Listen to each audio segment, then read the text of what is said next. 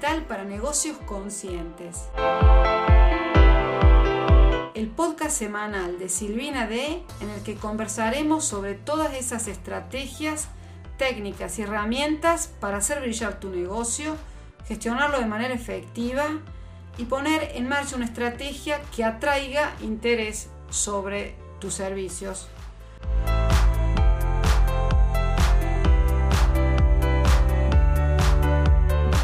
Hola, te doy la bienvenida al episodio 64, 10 estrategias para lidiar con la frustración. En este episodio voy a contestar a un oyente sobre el tema de la frustración. La frustración es una emoción que a menudo nos puede afectar tanto a nivel personal como profesional y creo que casi todos hemos experimentado en algún momento de nuestras vidas sobre todo cuando las cosas no salen como esperábamos, ¿no? Eh, es importante tener presente y hacer una uh, autoindagación porque cuando la frustración se convierte en un patrón recurrente en nuestras vidas, sin duda puede afectar nuestra salud mental, nuestras relaciones personales y por supuesto también nuestro trabajo. Así que quédate hasta el final porque este episodio te interesa. He querido dividir este episodio en dos ámbitos, ámbito personal y profesional, aunque los dos ámbitos están íntimamente relacionados. Ahora te voy a dar cinco consejos para superar la frustración en el ámbito personal.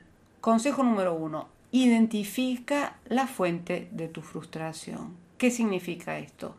Cuando a menudo la frustración surge, generalmente pasa porque algo no está funcionando como lo habías planeado. Así que es imprescindible identificar qué es esa fuente y tratar de entender por qué está sucediendo lo que está sucediendo. Y además de identificarlo, intentar darte cuenta de si puedes hacer algo para cambiar esa situación. Porque no hay algo más frustrante que intentar cambiar algo que no podemos cambiar. Pero es verdad que siempre tenemos la oportunidad de cambiar nuestro enfoque. El viejo dicho, porque si tú cambias, todo cambia, ¿no? Consejo número dos, acepta tus emociones. Es siempre importante reconocer que la frustración es una emoción natural y normal y es importante por esa razón no culparse por sentirse frustrado y permitir que fluya esa emoción para luego seguir adelante. A mí esto me ha pasado y me pasa a menudo y creo que una herramienta clave que me ha ayudado siempre es la meditación. Consejo número 3. Cambia tu perspectiva, porque a veces al cambiar nuestra perspectiva sobre una situación concreta puede ayudarnos a superar la frustración. A veces basta simplemente mirar esa situación desde diferentes ángulos y encontrar de alguna manera un enfoque positivo. Tómate un descanso. ¿Por qué? Porque a veces si te sientes muy abrumado, tomarnos un descanso, hacer una desconexión, salir a caminar, hacer algo que disfrutes o simplemente desconectar, descansar un poco, te puede ayudar a volver a mirar esa situación que te está bloqueando con una mente, digamos, más clara, más fresca. Consejo número 5. Encuentra apoyo. Es importante hablar con amigos, familiares, colegas sobre cómo te sientes sobre esa situación.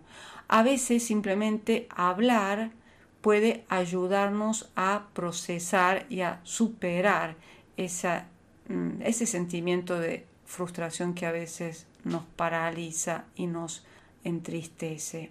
Consejos para superar la frustración en el ámbito profesional. Levante la mano quien no se ha sentido frustrado o frustrada en el ámbito profesional, en el ámbito de nuestros emprendimientos, de nuestros trabajos. Y esto es algo que muy a menudo pasa. Y una de las claves, unos de los consejos pueden ser, por ejemplo, establecer expectativas realistas, porque a menudo la frustración surge cuando eh, tenemos expectativas que son poco realistas y establecer metas y objetivos alcanzables y realistas es un paso para tener un poquito a raya la frustración. El consejo número dos, que será normal, pero yo te lo digo igual, es simplemente de centrarte en ese paso a paso, en esos pequeños logros que vamos alcanzando, en lugar de enfocarte siempre en las metas a largo plazo, que es siempre importante marcarlas y tenerlas. Yo no digo lo contrario, pero es importante que te centres en esas etapas intermedias que te van a ayudar a alcanzar ese objetivo más grande que te has fijado. Consejo número 3. Aprende de tus errores, porque en lugar de ver siempre los errores como fracasos, es importante identificar esos errores y aprender de ellos, ¿no? Porque de esta manera los errores se convierten en oportunidades para seguir creciendo, seguir mejorando, en una determinada área y no centrándote siempre en el error que no te permite avanzar. Consejo número 4, rodéate de personas que son positivas, porque las personas negativas pueden alimentar la frustración. Recuerda que somos el promedio de las cinco personas con las que estamos más en contacto, así que es imprescindible rodearnos de personas que nos apoyen y que de alguna manera nos inspiren. Buscar ayuda profesional en este ámbito puede ser, digamos, parte de un proceso que de alguna manera te acompañe para gestionar mejor tus emociones y a la vez encontrar nuevas estrategias que impulsen tu proyecto de emprendimiento, tu negocio y que de alguna manera te ayuden a escalar tu consulta. Consejo número 5. Acepta el fracaso como parte de, este proceso, porque el fracaso es siempre inevitable en el mundo de los negocios y aprender a aceptarlo como es parte del proceso y como una oportunidad para saber por dónde ir mejorando puede ser algo que te ayude a cambiar ese enfoque. Y ahora te dejo como decálogo conclusivo mis 10 estrategias para lidiar con la frustración. No te compares con lo demás porque la comparación es simplemente una ladrona de la felicidad. Por eso es importante enfocarte en tu progreso y evolución. No te abrumes, tómate las cosas con más calma y enfócate en lo que puedes controlar, un paso a la vez. No te pierdas algo que a veces puede pasar. Mantener el enfoque en tus objetivos y no te distraigas con cosas que no son importantes porque la claridad es clave y es ese elemento que te permite avanzar también. No te rindas. La persistencia es la clave del éxito. Mantén la determinación y sigue siempre adelante, incluso cuando las cosas se ponen más difíciles de lo que habías pensado. No te sientas mal por pedir ayuda, porque pedir ayuda no es una señal de debilidad, sino de fuerza. Busca ayuda cuando lo necesites y no te avergüences de hacerlo. No te quedes en el pasado, no te aferres a los errores del pasado o a los resultados que no salieron como esperabas. Aprende de ellos y sigue adelante. No te compares con tu mejor día, no te compares con esos logros más grandes, sino con ese progreso diario, ¿no? Ese progreso Kaizen, ¿no? Porque cada victoria cuenta. No te sientas culpable por tener emociones a veces mm, difíciles, la frustración, la tristeza, son emociones naturales y es importante sentirlas para canalizarlas positivamente.